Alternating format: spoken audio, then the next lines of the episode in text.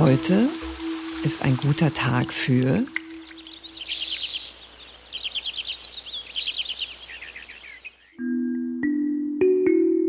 Spatz und Schwalben.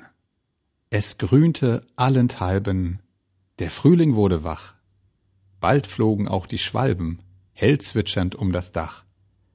Sie sangen unermüdlich und bauten außerdem am Giebel rund und niedlich ihr Nest aus feuchtem Lehm.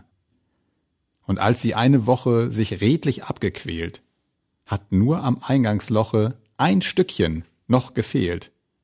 Da nahm der Spatz der Schlingel die Wohnung in Besitz, jetzt hängt ein Strohgeklüngel hervor aus ihrem Schlitz.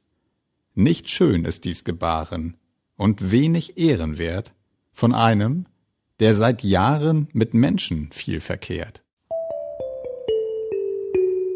Es war die Nachtigall und nicht die Lerche, die eben jetzt dein banges Ohr durchdrang. Meisenglück. Aus dem goldenen Morgenqualm sich herniederschwingend, hüpft die Meise auf den Halm, aber noch nicht singend.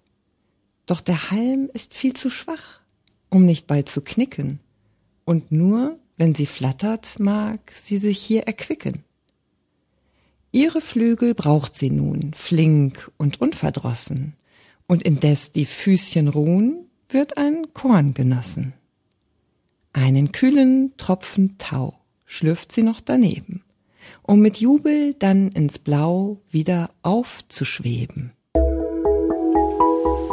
Lesedusche. Entdecke die wohltuende Wirkung des Lauschens.